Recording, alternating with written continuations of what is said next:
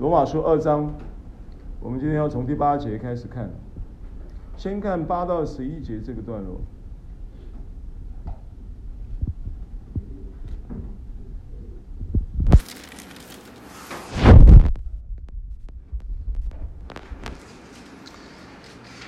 罗马书的第二章的八到十一节，我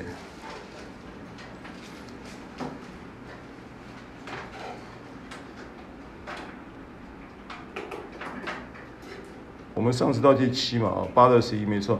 唯有结党不顺从真理，反顺从不义的，就以愤怒、恼恨报应他们，将患难困苦。加给一切作恶的人，先是犹太人，后是希利尼人；却将荣耀、尊贵、平安加给一切行善的人，先是犹太人，后是希利尼人。因为神不偏待人。好，那因为我们前面讲了很多观念的铺陈了，啊，那这一个一二章呢，他一直也都还在给到犹太人，给到。外邦信徒、犹太信徒，呃，就着他们的不同的各各个不同的文化背景，然后有有所谓的这个因信称义的真理的这个观念铺陈。那所以从我们第一章、第二章讲到现在为止呢，就一个总结到这里算是一个。小小的一个阶段性的观念，告诉你说神不偏待人嘛。那神不偏待人的意思就是说，并不是说神不偏心啊。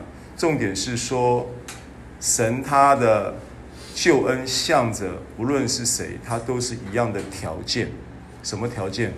相信。啊，是这个他的这个论述的重点在这里，就是。他都是神向着救恩，向着任何一个人种，任何一个一种，呃，一个民族，啊，或者是阶层，因为人有百百种嘛。那不管，那当然他在这里分类就是分外邦人跟犹太人，就着当时的宗教观念来做分类的话，的确他就是只有这两种人可以分嘛，就是犹太人跟非犹太人，就是在犹太人的眼中啦。他认为全世界只有两种人呐，啊，那就着性别来看来看，全世界也只有两种人嘛，一种男人，一种女人嘛，对不对？那就着台湾的意思，叫本土意识的，还就是外省人、本省人嘛，没有，就是开玩笑的，就是说，这个犹太人他们在宗教的立场上来看人类人的分类就是这两种，啊，就犹太人跟非犹太人。那神不偏待人的概念，就是就是他向着不管是哪一种人，他都是什么样，他的救恩都是门都是开的，而这个救恩的门开的向着开的那一个所谓的要求，如果如果说救恩对人有要求的话，那个要求就是你要相信嘛。所以当他在说到这些啊，不管是。外邦人，他的这个生命的那一种那种困境跟绝望，或者是犹太人，他高举律法之余，其实表面上看来你高人一等，你还歧视人家，可是呢，你跟他却是一样的，对不对？所以在救恩的观点上来看，神不偏待人。那神不偏待人，还有另外一个观点就是罪没有分大小。都是罪也不偏待人，罪就是罪嘛，犯了一条就是犯了众条嘛，对不对？你你你你今天再怎么滔天大罪，跟这个违背父母是一样的罪，这个就就是在不偏待人的观点里面呢，有这么一个角度了啊，就是上前后文的叙述里面在描述的，所以他还在这个话题里面转。那这几节呢，你先抓到这个这一个这个重点以后，他他在经文里面呢就讲到，因为他连到第七节，因为我们前面说到这个关于报应这个词嘛，他的观念就是一个你做一件事情，它自然会产生的报酬跟结果，是不是？所以并不是神用这些东西来处罚人。不管是报应这个词或审判这个词，这两个词在这一这一大段的圣经里面，它的这个词的意义都不是字面上的意义。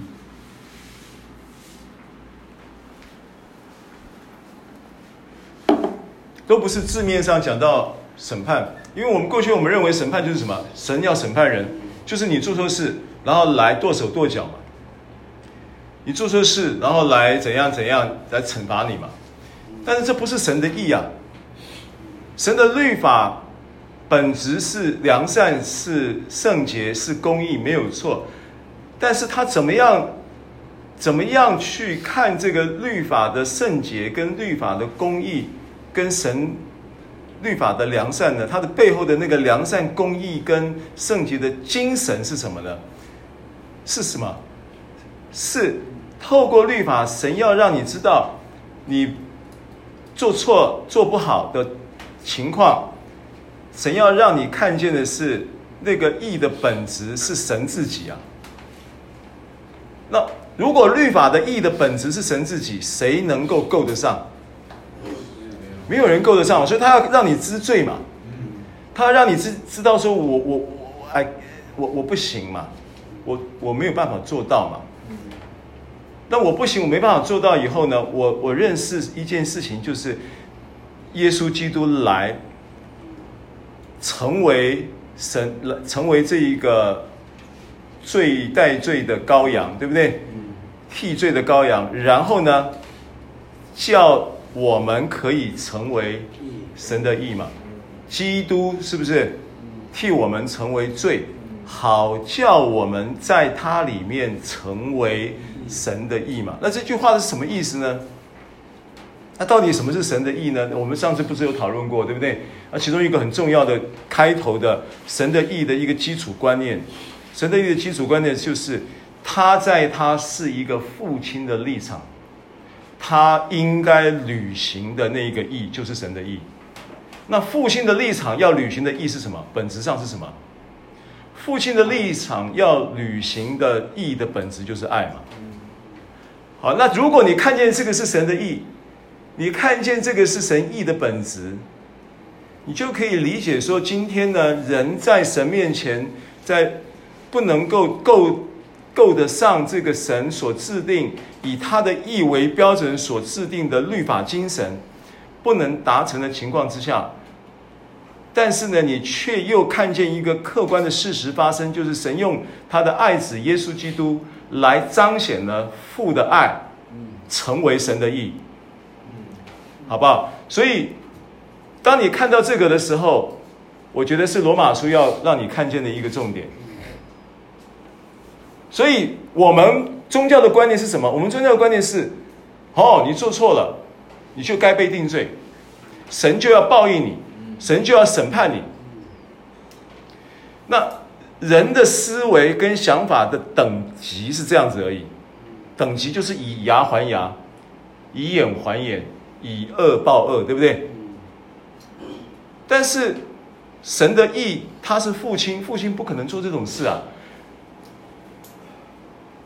虽然过去你的经验里面可能有这种事，肉身的父亲不是神成为你那个父亲的那个等次不一样，你不要被你的肉身的父亲所代表的权柄错误的诠释而误解了神。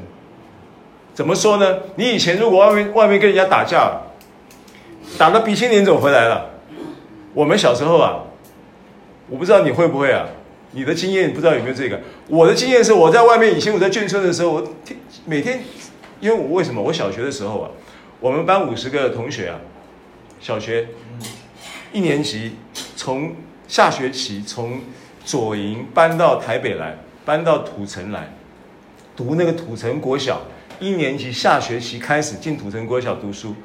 我那一班啊，五十个同学，四十八个本省孩子。两个外省孩子，我一个，还有另外一个我们同村子的。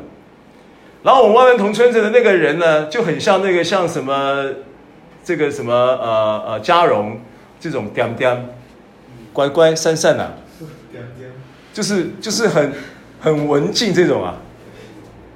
然后呢，那你想想看，我们两个外省的要被欺负，哪一个先被欺负？啊？不会是我，一定是个点点那个就好欺负一类嘛。那我这种人的个性就是，你欺负我们同村的，那我不跟你拼命啊。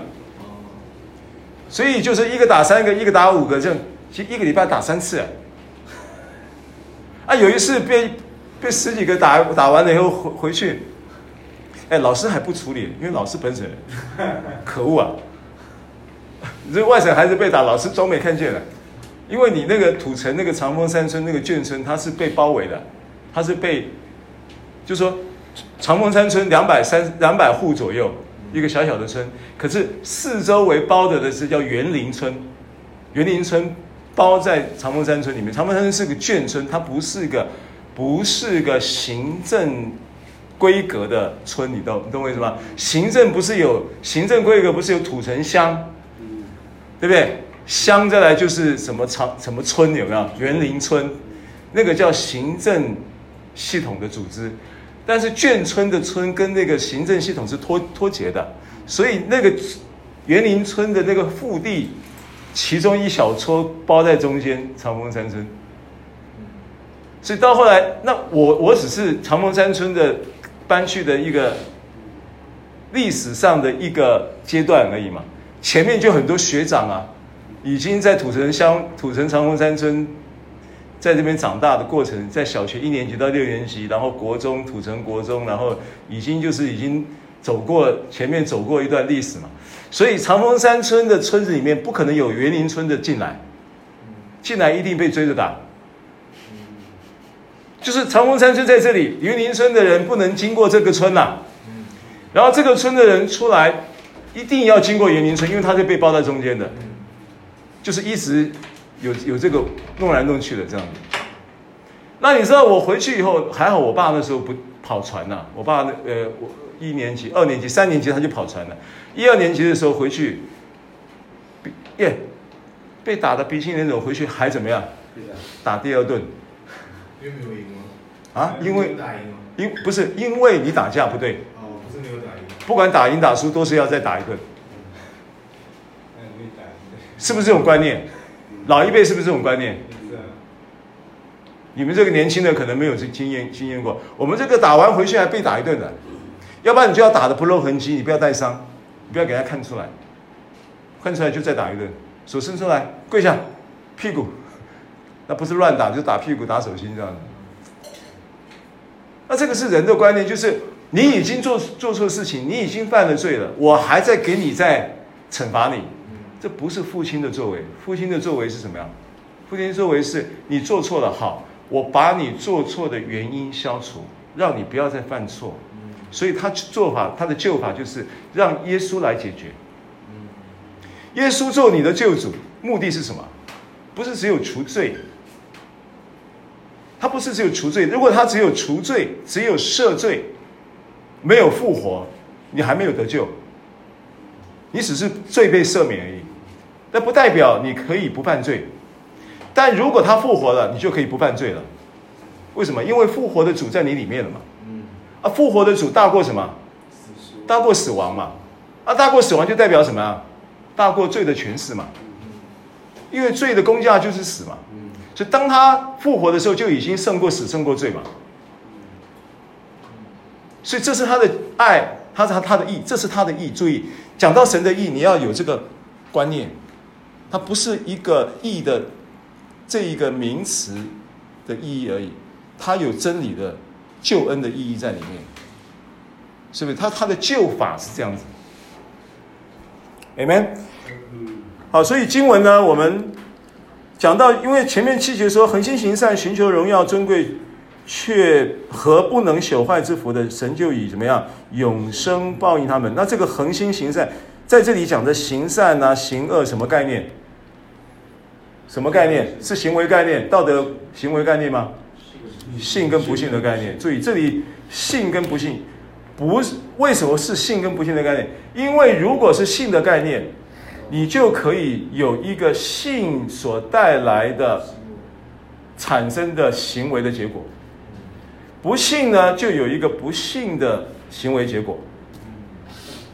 所以现在你看这个行善什么，你不能用，你不能用行道德行为的这个标准去看这个关于行善跟行恶的这件事情。如果你这样子看，他又在讨论什么？他又在讨论律法，因为律法就是以行为为本，不是以信为本。我们现在在讲的是以信为本，不是以行为本，对不对？好，所以七节这样讲完以后，八节就接着说，唯有什么结党不顺从真理。好，为什么会结党不顺从？结党的概念是什么呢？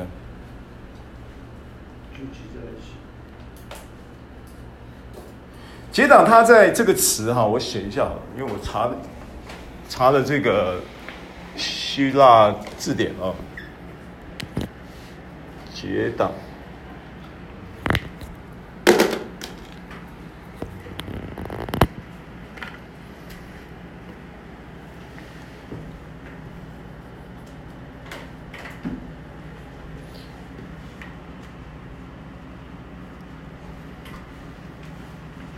党是怎么写？党。这样子啊，编码是二零五二。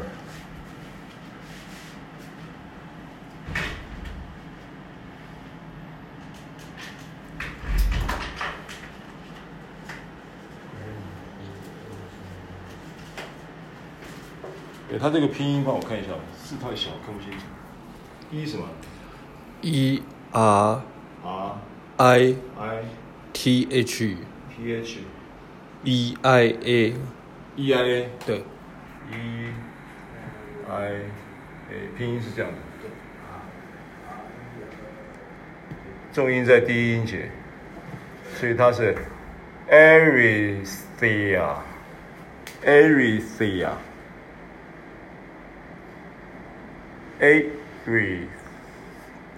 E I A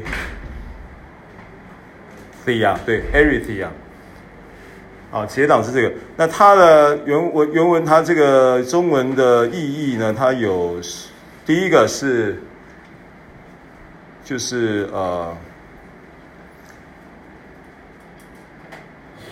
叫做野心呐、啊。而这个野心呢，是针对什么呢？做官。对。政治。野心针对官职，但是这个不是所谓的政党概念啊，不是啊。结党的意思是，我我今天在一个呃一个一个一个社社群的关系里面，我为为了要取得这个社群关系里面某一个职等地位，然后我就在人际关系里面做这个人际的。呃，这种非体制内的建立，然后就弄个小圈圈，然后这这也不是帮派的意思，啊，结党。那这个东西呢？因为我为什么要提这个词啊？因为我们在主日讲信息，讲到讲到这个林前十一章的时候，林前十一章下半下半下半段主题在讲圣餐，圣餐这个主题。的上下文里面讲到这一个为什么当时以以犹太人呃不是以色这个哥林多人他们在在这个在这件事情上面被保罗责备呢？对不对？林前十一章讲到这个事情说，他说你们所吃的不算主的晚餐。那经文里面提到很多事情嘛。啊，提到什么吃饱了喝醉了什么，但是那个不是重点，重点是前面他提到一件事情，叫做分门结党。那这个分门结党，除了这个以外，还有一个叫做什么呢？还有一个就是就是非目的性了啊，非目的性，没有这个所谓的官职的目的性啊，但是他却有一个纷争的纷争的。对这个纷争的一个现象，就产生纷争。那所以教会其实很很顾虑、很顾忌这样的事情，忌讳。林前十一章就在讲这个了。啊，从雅各书三章、四章、五章，雅各书五章不是讲说你们要彼此认罪、互相代求？哎，雅各讲第五章，雅各在他的雅各书里面讲到你们彼此认罪、互相代求的上文在讲什么？从三章就一直在讲纷争、嫉妒、纷争、嫉妒、纷争、嫉妒、纷争、斗殴，对不对？讲到那些事情，所以就你们要彼此认罪，因为这影响叫你们可以怎么样得医治？因为这个是什么？造成疑惑、使医治受拦阻的原因之一。你们要去凭着耶稣基督的，靠着圣耶稣基督的恩典，凭着圣灵的能力，去向弟兄弟兄得罪你，你要去说，指出他的错来，在你跟他同在一处的时候，指出他的错来。对不对？马太福音十八章，他如果听你，就得到你的弟兄；如果他不听你，就两三个人口居有口定者，再不听就告诉教会，是不是？他这个程序他在做什么事情？他在做解决这些这些事情，这是个人都需要去处理，因为人跟人之间有嫌隙，或者是有什么，这个东西是要处理的。因为你如果这个不会处理，没有没有领受这个祝福，你回到你原生家庭的时候，原生家庭一样有同样的问题。纷争往往在哪里产生？你不会跟路人甲跟路人乙产生纷争，都是你的手身边的人，对不对？那你身边的人意思是什么？意思他不管怎么样，他会是你生命中最影响你的人嘛？我现在不谈不谈说身边的人是不是你生命中最重要的人，我也不谈说身边的人是不是你你你最爱的人，或者是最爱你的人。我们光讲他是最影响你的人。是你是你人际关系的一个起一个起点的基础关系嘛？这个基础关系呢，就好像一个一个一个城市，这个城市呢，它要能够经得起什么地震，经得起什么这个大雨，不淹水，它的基础建设很重要。这就是生命的基础建设，处理纷争。啊，嫉妒，啊，所以我想这个是你在这里可以学到的了。啊，我们在这里的生活，因为近距离嘛，现在就是说你在这一个生活阶段里面，其实教会生活也是一样，实体的教会也有这样的意义，只是说因为这个实体教会呢，在时空的转换之后呢，不不如初代教会的时候人跟人之间关系这么密集，因为现在这个交通太发达，现在这个所谓的。区域跟我们叫什么 community 社区社区性，没有没有像从前这么强啊。从前譬如说社区性的意思就是，你如果到了拿撒勒去，你是拿撒勒人，你一辈子就是拿撒勒人。你的户政呢，作业也没办法说今天你要办户籍迁到这个拿撒勒，迁到这个这个呃利比亚海旁，变变成是这个叫那叫什么呃特拉维夫人，你也不可能。以前就没有这种电脑户户政作业嘛，所以你现在很多大大陆性的国家也是一样啊，你很难迁户籍。你到你光讲大陆就好了，光讲中国大陆就好了，你很难迁户籍的。你是山东人就山东人，迁户籍比登天还难，比到美国办绿卡还难。嗯，对。这什么意思？就说你这个人归属在拿撒勒，你就在这个地方。你就在这个地方，你就有拿撒勒的原生家庭跟拿撒勒的原乡的乡民，这些都是对于你的成长，他都是见证人。如果今天呢，你在这个地方你出了什么事情，你离开了拿撒勒，你回不来，回不到拿撒勒来，你就是流浪者，你也没有地方可以归属。好，那当时这一个。地方区域的文化也形成在教会文化。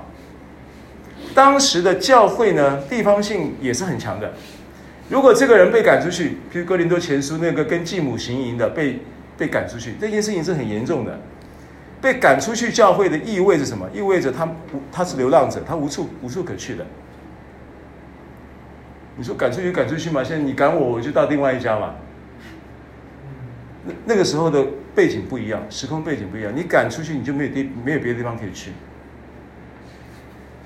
因为他没有办法，没有这个文化，就是这样的一个区域，当时的这个这个文时空就是这样的一个文化，所以如果你今天在教会里面，实体的教会里面，你在呃。这个所谓的信仰的功课跟生命的学习的过程当中，这个东西呢，它是人嫉妒纷争是人的肉体跟罪性里面会延伸出来的东西。那这个东西呢，它就是，所以说你你你不觉得在整个罗马书这么大的一个阴性称义的呃主题观铺陈的观念里面呢，它竟然提到一个结党。表示这件事情其实是一个蛮重要的一个一个议题吧，啊，所以我提出来跟大家说一下，它延伸到的是，其实你个人的生命的的成长都会被阻被阻绝，被阻断，啊，因为它嫉妒纷争一定带来苦毒，好吧？你看一下林前三章，哥林多前书第三章。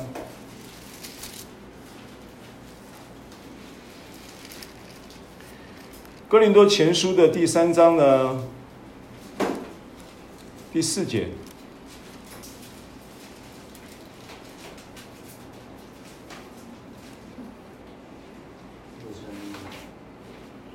因为我们刚刚讲林前十一章的问题嘛，就是因为因为这个缘故嘛，又有分门结党、有分门别类的问题，藐视，在哥林多前书。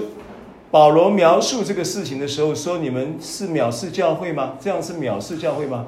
因为你歧视弟兄嘛，你怎么不能在家里吃呢？你为什么要把你的食物带来，然后让这些贫穷的人在旁边看呢？你这样做是不是藐视教会呢？你是不是你这些情况，你这个叫做白领阶级的，你就现在就结党喽？你是教会的主力是吗？因为主要的奉献来自于你们是吗？”我告诉你，你这样子做，你拦阻了圣餐的大能的运行。保罗是这个意思，所以你们你们所吃的算不得是主的晚餐，所以到才会有三十节说你们有病的，然后有软弱的，有患病的，然后睡的也不少。那临前三章就已经有苗头了，四节，不是到十一章才发生的，就已经有苗头了嘛。他说：“你们仍是属肉体的，因为在你们中间有。”嫉妒纷争，这岂不是属乎肉体，照着世人的样子行吗？啊，然后呢，这又是一种结党了嘛？有的说我是属保罗的，有的说我是属亚波罗的，这岂不是你们和世人一样吗？亚波罗算什么？保罗算什么？无非是执事，照主所赐给他们个人的引导，你们相信。我栽种亚波罗浇灌，唯有神叫他生长。可见栽种的算不得什么。浇灌的也算不得什么，就是说他来高举这个也是一种结党嘛。也许他不是为了野心跟官职，但是他就因为这样子产生纷争了。有的人喜欢听保罗讲道，有的人喜欢听亚波罗教导。亚波罗是个教师来的，也是有权威的。就圣经的这个使徒行传提过这个人。啊，所以我想这个稍微提一下了，就是在因为在。罗马书的这个第二章第八节的这一段啊，提到这个事情。那我觉得这个问题在社会上是存在，但教会里呢，这个问题呢是必须要正视的，啊，也必须要学习。那我觉得对于个人来讲，是一个你的生命的一个就是说转弯的点，啊，因为很多时候就是在这样的问题上卡住，让你生命里面就是一直有苦毒。你要知道，因为这个事情产生的这种所谓的苦毒的分泌啊，这个激素是伤害你的身体的，所以它会影响到，它会变成是这个一个疑惑。疑惑的意思就是把你的就挖你信心的墙角了。疑惑就专门干这个事。疑惑的蟑螂筑巢在你信心的厨房，那你看你累不累？听得懂吗？我是连接主日信息了。因为主要的问题在疑惑嘛，不然你怎么领受？你不是信心已经有了吗？对啊，对。你不信，你不会坐在这里听嘛？你听你也听不进去嘛？你听了，你今天你的你的灵跟你的信心的灵在信心的话的共鸣跟这种信息的这个交织的过程当中，开始在更新你的思维，你的信心在在成长。但这过程当中，你要领受，因为信心所带来的这些祝福的过程中，有一个东西，它就一直每一天可能就在心里面就开始在那边运作着。那个东西叫疑惑。他说：“你一点不疑惑，你就会看见你你所说的就必成。但是，那疑惑存不存在？存在嘛？那这疑惑的因素要怎么样消除嘛？这就是我们你主日在讲的重点，对不对？好，那这些事情都是跟个人生命有关系的。”好那这是人的肉体，在基督里就不会有这些事，不是不会，就不应该，就是你要去正视它，不要视为是常态，要去正视它，就要刻意的去处理，要刻意的去去去学习，啊，这个是祝福，很大的祝福，如果你学到了，好，那如果是。提到这个，回到二章啊，《罗马书》二章，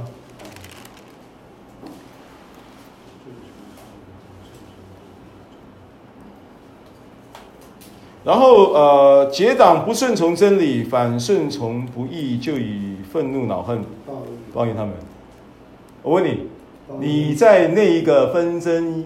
然后为了这个某一种这个组织地位，然后呢野心蠢蠢欲动，然后再来嫉妒也冒在心里面的情况之下，你会不会有恼恨呢？会会啊。所以这个报应是什么？不是神加给你的。报应跟前面的报应一样，只是报酬。对呀、啊，就是一个结果嘛，就是因为你在纷争跟嫉妒里面，你就会有恼恨嘛，你一定会生出恼恨来嘛，是不是？然后你是不是你就会，你的情绪你就不容易，你的怒气就不容易消化了，对不对？然后你看到多多，你就想踢他一脚。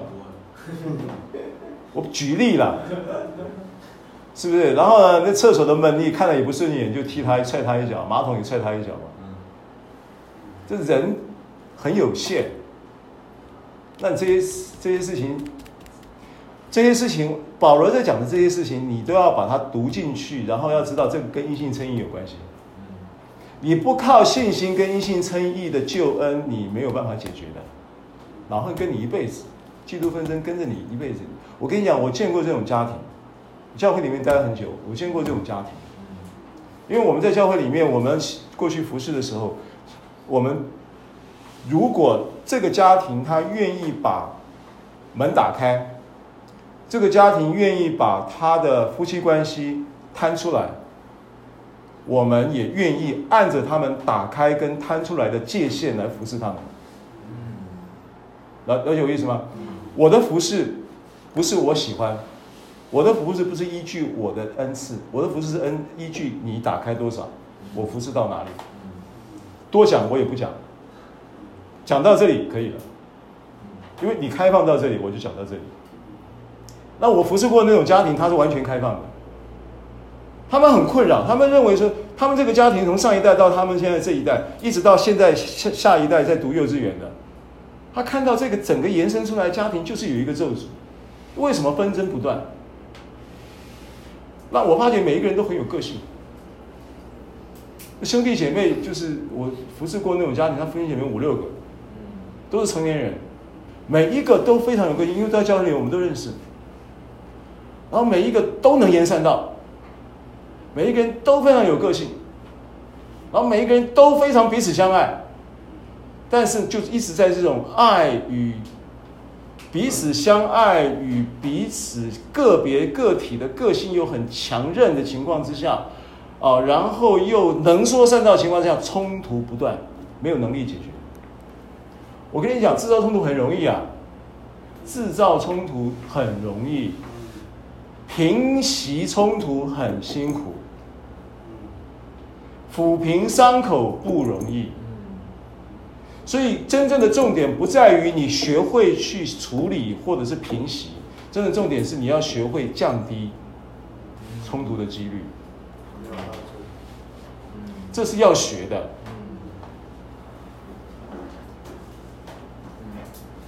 好，那现在谁能帮助他们降降低冲突期几率？他们真的必须，后来只能有一个做法，在他们家每一个礼拜开开这个家庭小小组，每一个人都要到齐，一起敬拜，一起唱歌，一起讲，一起听到，一起分享，一起讲感受，就这样子搞两年呢。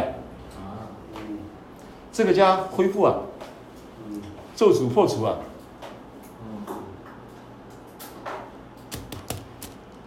不然的话，这个恼恨跟着上一代，跟着这一代，跟着下一代去啊！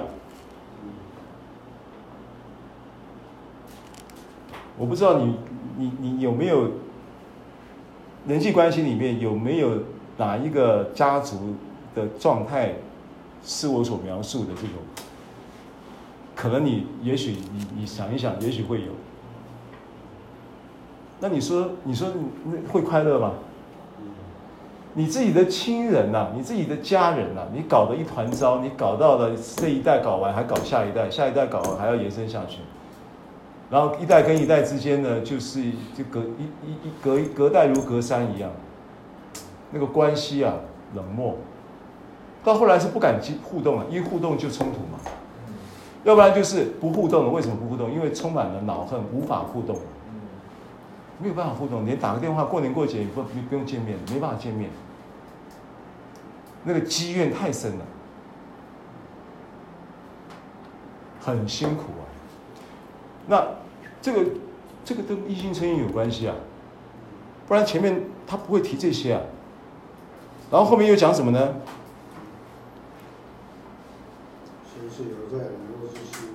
有了这个愤怒、恼恨，完了以后又怎么样？又有患难跟困苦。人生啊，苦短。赶快把这个问题都解决了，赶快靠着耶稣胜过这些事情，赶快把关系好好的恢复，对不对？真的，这个价值真的是要掌握。你、你、你的、你的生活里面有很重要的一个价值是失落的，要在基督里面把它找回来。这都是不必要的患难嘛，这不是神加给你的，是吗？所以，不管是犹太人、希利尼人，希利尼人就是指的非犹太人，当时就是希腊人的意思了。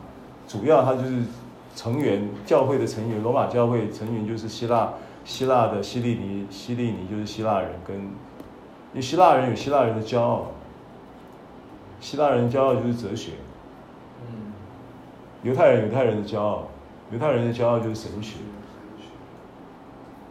那不管你是神学是哲学，都救不了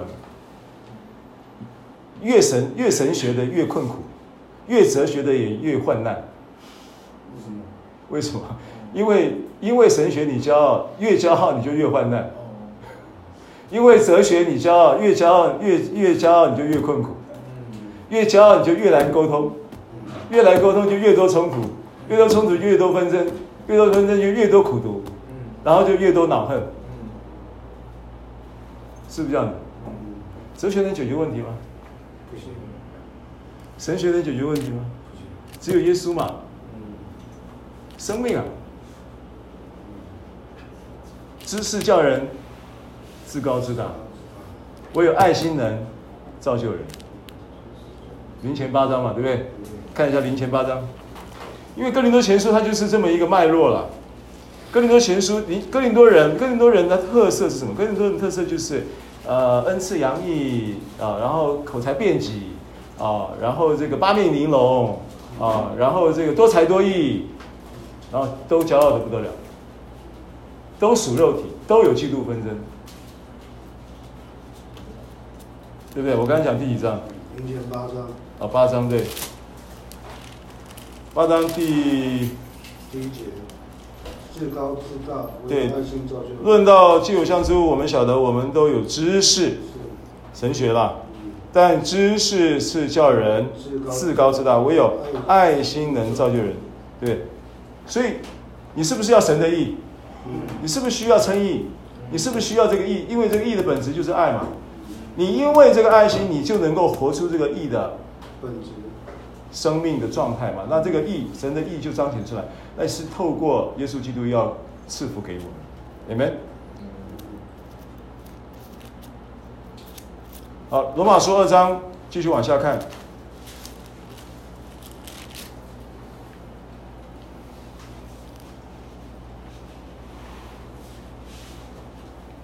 将患难困苦加给一切作恶的人，就是先是犹太人或者希利尼人，却将荣耀尊贵平安加给一切行善的人，先是犹太人，后是希利尼人，因为神不偏待人。啊，要么患难困苦，对不对？愤怒恼恨，要么荣耀尊贵，还有平安喜乐，你要什么？对不对？一定是这样子嘛，很明显，保罗他把他就是简单几句话就让你做一个选择了。你要继续这样过日子吗？那不是不要不要，那你就因信称义，从因信称义入门，你的生命就有机机会，你的生命就能够因为信而信称义，因为称义而有什么一个荣耀尊贵平安喜乐的生命应许，就这么简单啊。好，十二节，凡没有律法犯了罪的，也必不按律法灭亡；凡在律法以下犯了罪的，也必按律法受审判。那你们的圣经是不是后面是刮胡？十三节开始啊，到十五节嘛。十三到十五节是刮胡的。那他在刮胡的意思就是说，十二节这句话呢，是由十三到十五节节的内容来解释说明的，就等于是注解的意思了。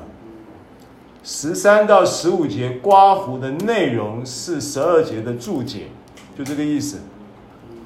因为十二节他讲了一句“神不偏待人”之后的一个描述嘛，神怎么样？神神怎么样不偏待人？除了他就着这个。呃，结党不顺从真理，反顺从不义的人，就以愤怒恼恨报应他们，将患难困苦加给他们。但是呢，却又将荣耀尊贵平安加给一切行善的人，先是犹太人，后是希利人。所以，不管是这些报应啊，所谓的愤怒恼恨啊，这些东西，他没有做什么，就是说。先是犹太人，后是希利尼人，然后包含了这些正面的荣耀、尊贵、平安的祝福呢，也是先是犹太人，后是希利尼人。所以他的结论就是神不偏待人。那神不偏待人，就有一个结果，就是在这个不偏待人的论述里面呢，十二节就是做一个呃，算是一个结语，没有律法犯了罪的，他就。不按律法灭亡，没有律法是指什么？外邦人。外邦人没有律法，但他犯了罪呢，他不按律法灭亡。但在律法以下犯的罪的呢，就必按着律法受审判。好，那这句话什么意思？他后面就在解释了，十三到十五节就在诠释这句话的意思。好，那原来在十二十三节。原来在神面前，不是听律法的为义，乃是行律法的称义。没有律法的外邦人，若顺着本性行律法上的事，他们虽然没有律法，自己就是自己的律法。这是在说什么呢？他说这是在显出律法的功用。刻在他们的心里，他们是非之心同作见证，并且他们的思念互相较量，或以为是，或以为非。所以他讲的意思就是说，所谓的没有律法的，就是指着那些外邦人、非犹太人，就是希利尼人为代表的哦，这些人，这些人是没有没有律法的。那他没他犯罪，他不是按着律法灭亡，那他如何？那他如何灭亡？犯罪一般灭亡，因为神不偏待人嘛。嗯犯罪就有灭亡的结局嘛。嗯那这个灭亡的结局怎么来的呢？他说是因为有一个刻在他心里的律法，刻在他心里律法叫做是非之心。意思就是说，虽然他是没有律法的，可是他的心里面有一个良心，良心会谴责他，良心的标准就在定他的罪，以至于他仍然要在没有律法之下，却不按着律法灭亡，但他却按着他心中的是非之心而灭亡，所以结局是一样的。就这个意思。那按着律，在律法之下的犯了罪，就按着律法受审判。那这个就理所当然，就不做解释。所以他在解释的是说，神不偏待人，神不偏待人，怎么样不偏待人？我告诉你啊，你不要以为今天你有律法，然后他没有律法，然后好像面对这个呃审判的时候呢，你就是比较高一等的，因为你是有律法的，所以我有律法的依据。你们这些没律法的啊、你们本身就是比矮一些的，没有这个概念，因为神不偏待人。那你也不要想说我这个没有律法的，我就可以胡作非为，我就可以呃这个任任就是这随心所欲。你的随心所欲也会带来一个终极的绝望。前面就已经一章就已经讲过了嘛，就已经有了这个论述了嘛，叫做外邦人随心所欲的绝望。啊，你就你你你就在绝望里面，因为你虽然没有律法，可是你的心里面清楚这是罪呀。你装不了傻，你可以跟你爹你娘装傻，跟你老婆装傻，你没办法跟你自己装傻呀，对不对？所以是非之心呢，就会在里面成为叫做良心，会做见证，良心会追杀他了。好，最后十六节，我们一起来读，预备，请。就在神借耶稣基督审判人隐秘事的日子，照着我的福音所言。好，所以十二节透过了十三到十五节的说明。把神不偏待人做了一个一个叫做呃呃完整的论述之后呢，十六节就很简单的做了一个结论。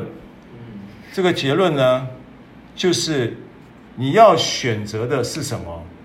你要选择的是回应福音。回应福音是一个在这个阶段。你可以，你可以踏上，踏上这个义的路途的一站，啊，就是说，因为他讲了一个十六节讲了一个很重要的一句话嘛，对不对？那。他说：“神借着耶稣基督审判人隐秘事的日子。”然后呢？最后一句话讲什么？照着我福音所。照着我福音所言，因为他开头的时候，他就就是把这个耶稣基督的福音揭示为罗马书他这个书信的主题。好，然后呢，他又很清楚的告诉你。福音的主题，它的核心是耶稣基督，啊，是神的儿子耶稣基督。按肉体说他是大卫的后裔，按圣善的灵说他是从死里复活的。他是人子，他也是神子，他是耶稣基督，他就已经揭示了。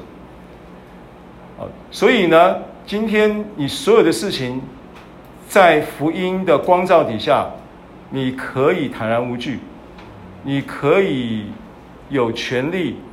啊，在基督耶稣里面，随时都可以到施恩宝座前来得连续蒙恩惠，做随时的帮助。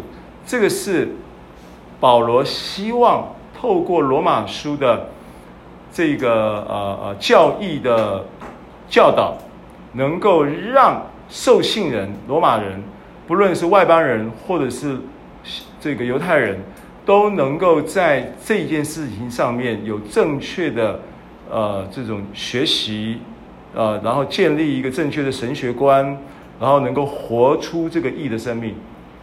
而这个义的生命的基础在什么呢？就是按照十六节，按照十六节的，在整个二章结束这个阶段，这个段落的一个阶段性的，呃，一个结论啊。这个义的生命呢，它是透过福音彰显，对不对？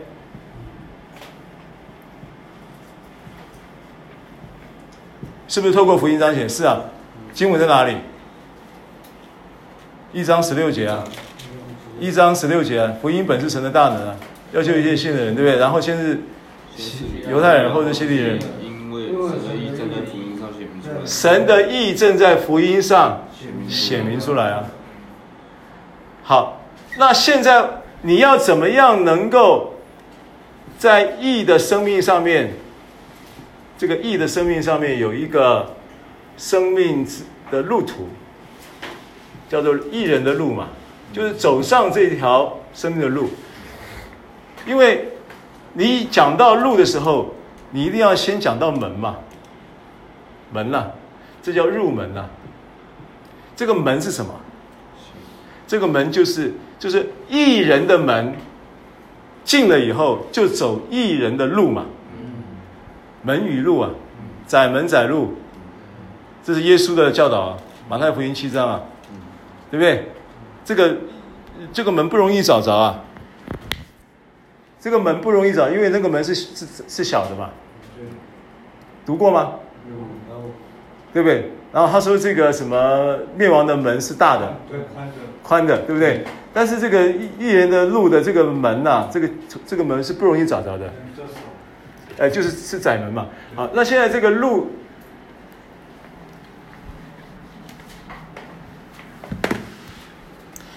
你要踏上这个夜的路，夜的路如如同黎明的光，越照越明，直到日午。但是有个入门呐、有一个入门呐、然后才会有走走路嘛。走这个艺人的路，对不对？这个门是什么呢？按照这里来讲，他说：“照着我福音所言，这个门，他现在告诉你说，你准备，准备，从罗马书开始的时候讲到福音的主题，讲到福音的核心，然后现在讲到，我要提示你一件事情，现在重点在哪里？重点我讲到这边的时候，你开始要知道一件事情，你必须对福音有回应。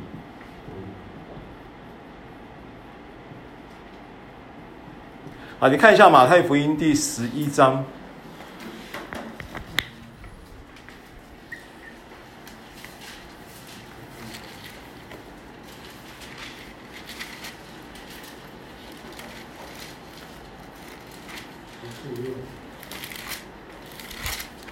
马太福音第十一章，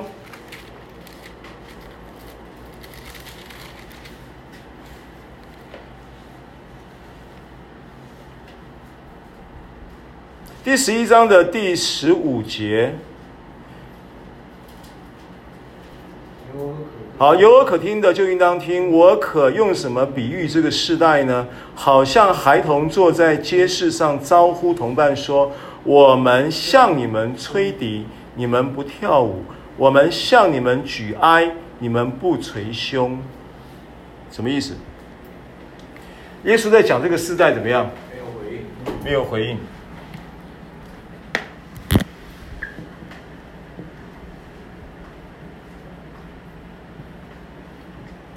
冷漠，冷漠跟什么相对？热情。冷漠跟爱相对。就爱的，爱的，爱的这个对头了，爱的对头不是恨，爱的对头是冷漠。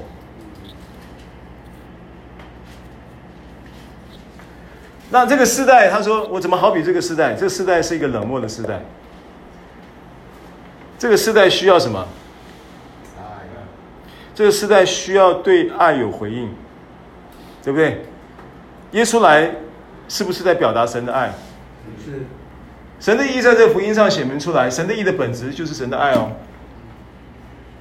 但他如果不是把这个爱建立在义的基础之上，或者是把这个义建立在爱的基础之上，你要知道，如果不是神救恩的计划彰显了义跟爱的这种关系，人类是没有那个智慧可以把义跟爱摆在一起的。为什么？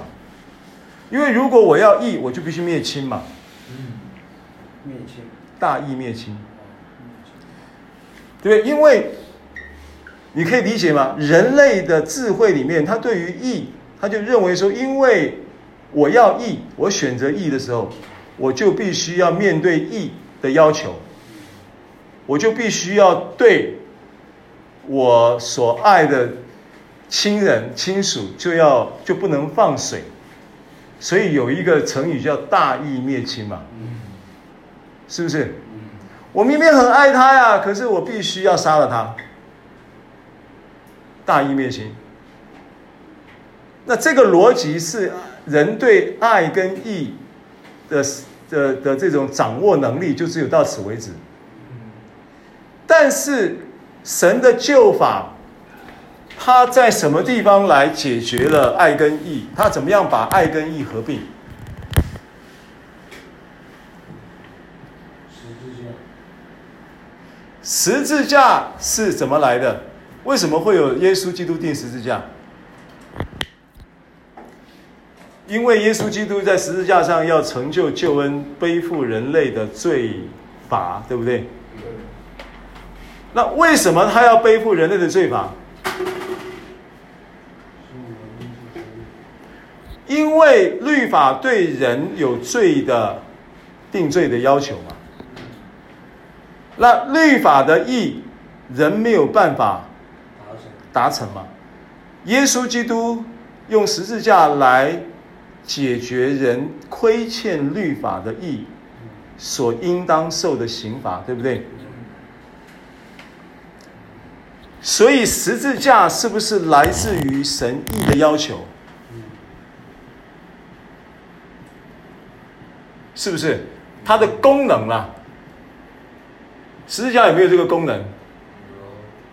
就是在神面前，透过律法，人在神面前不能达成神律法要求之后带来的结果，耶稣背负了这个刑罚，耶稣背负了。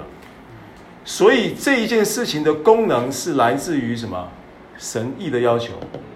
十字架成全了神意的要求，但是神让耶稣基督来受十字架的苦难，动机是什么？爱。但是他的爱不能不义，他不能说因为我爱你，好，那就不算了，装作没看到，你犯罪就不罚不罚不罚。不行这样子嘛，因为我是校长，我儿子打破玻璃，我儿子打破玻璃，我说因为你是我儿子，我是校长，所以我说那就装没看见，这个是不义嘛，爱达成了没错，爱的目的达到了，可是义没有达没有完成啊，那他怎么完成呢？他要自己掏腰包啊，去把玻璃钱赔了，玻璃修好了，这个叫义嘛。我必须要花钱去赔了玻璃的钱，然后我再告诉你说，下次小心一点，我原谅你。是不是爱跟义就成全了？这是同样的意思嘛？我不能徇私嘛？我不能说因为我爱你，所以我就当装没看到嘛？我必须要让耶稣钉十字架。所以有义的功能，却是爱的动机嘛？所以十字架完美的把义跟爱结合在上面了，这是人类的智慧没办法达到的嘛？这是神的智慧，十字架是神的智慧嘛？明白吗？好，所以照着我的福音所言，保罗在这里做一个呼吁了。这个时候你就要选择回应福音了。因为你不回应，因为其实这个时代最大的问题是冷漠，冷漠就跟爱隔绝，冷漠就进入不义，对不对？这种冷漠的背后，当然它有很多原因，有时候是重大的伤害造成冷漠，啊，但是总之它的。言每一个人的冷漠，对于某一些人、某一些事的冷漠态度，背后的成因不一样，但基本上都都是来自于罪跟肉体跟这个世界的混杂的那种运作结果。肉体跟罪呼应，世界系统运作的混杂带来的结果，就会有这些恼恨啦、冷漠啦、嫉妒啦、纷争啦、棒毒啦，对不对？这些事情出来。那要解决这个问题，你回应福音。保罗就意思就是这样子。要解决这个问题吗？要解决人人类，就说小到你个人生命的问题，每个人不一样嘛。大到这个社会的问题，大到整个世界的问题。就耶稣来就也不是只有拯救你，耶稣来是要拯救世界嘛，对不对？约翰福音十二章讲的嘛，他来不是要审判世界，他来是要拯救世界。Amen。嗯，记得这个圣经吗？很重要的圣经啊，约翰福音十二章四十七节啊。约翰福音十二章四十七节。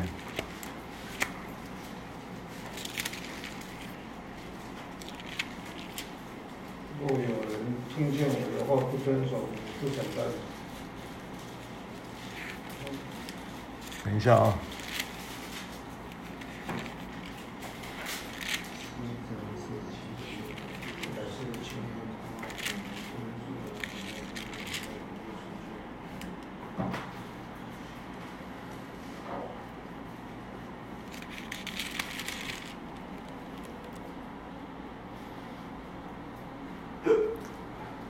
四十七节，若有人听见我的话不遵守，我不审判他。我来本不是要审判世界，乃是要拯救世界。好，所以拯救的第一步是什么？救恩，救恩在你身上啊！救恩要运行在你身上嘛？福音要运行在你身上嘛？福音本是神的大能啊，要救一切相信的。对不对？所以保罗在这里其实在告诉你，就告诉这些受信的罗马信徒说：你在这个时候，你可以选择回应了。用什么回应？信心、爱，用信心。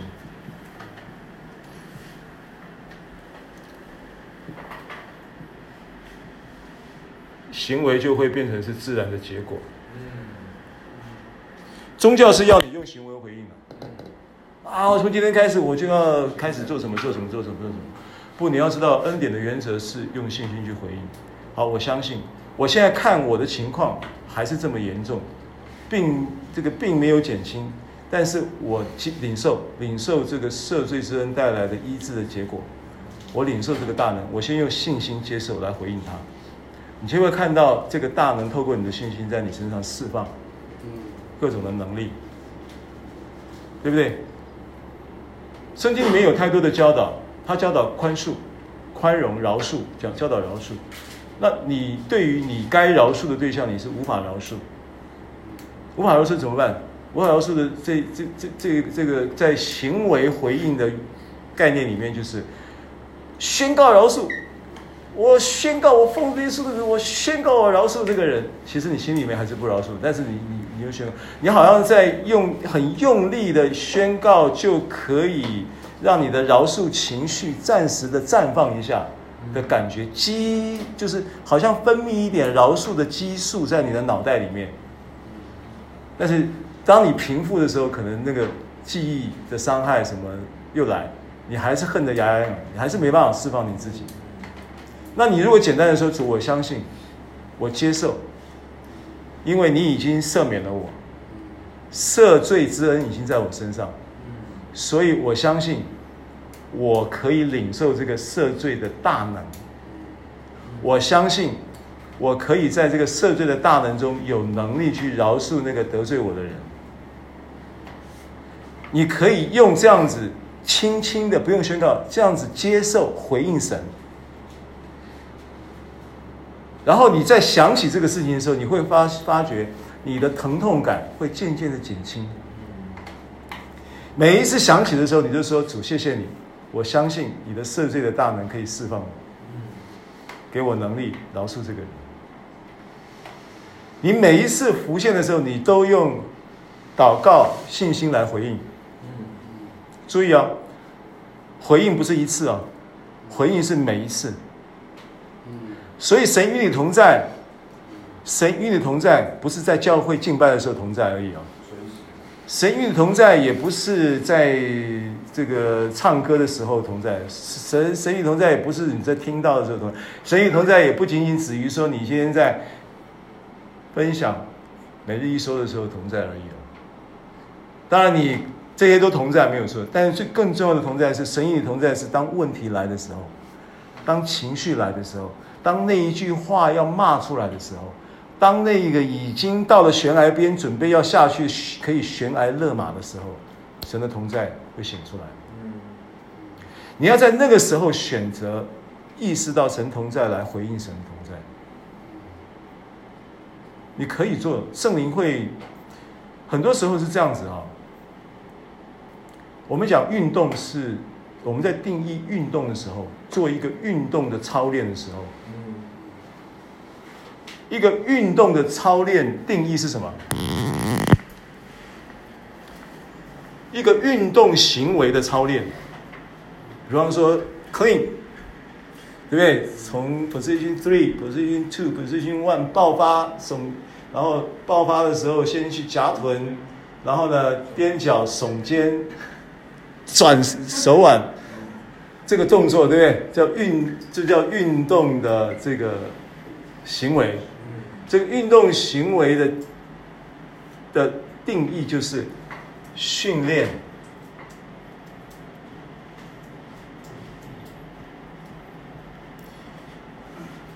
呃，肌肉的。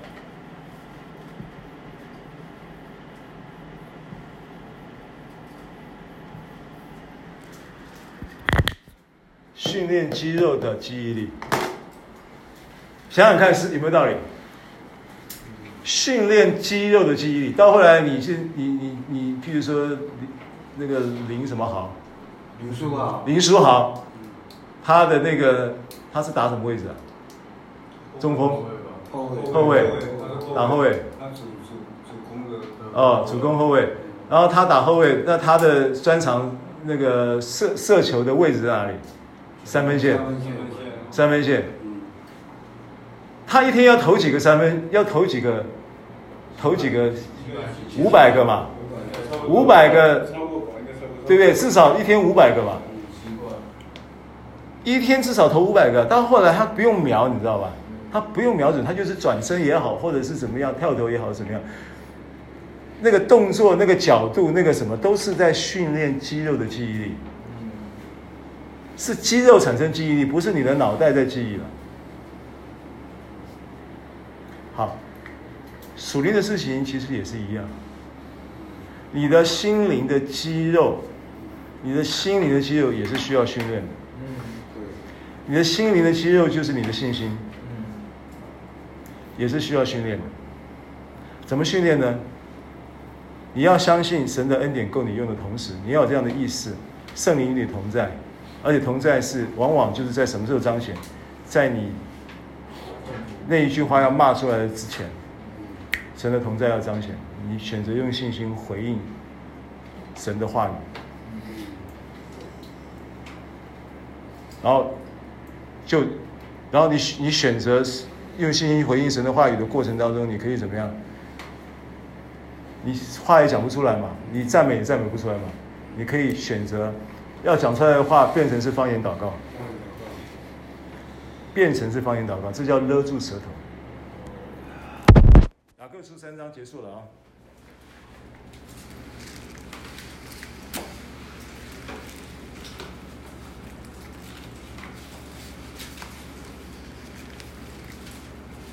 雅各书三二章了先看二章。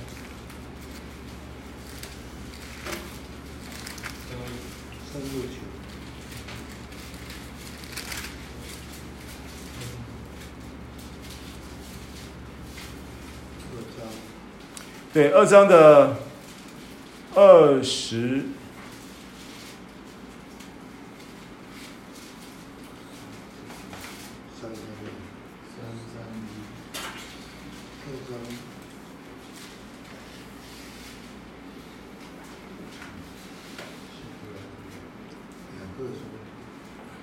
呃，先看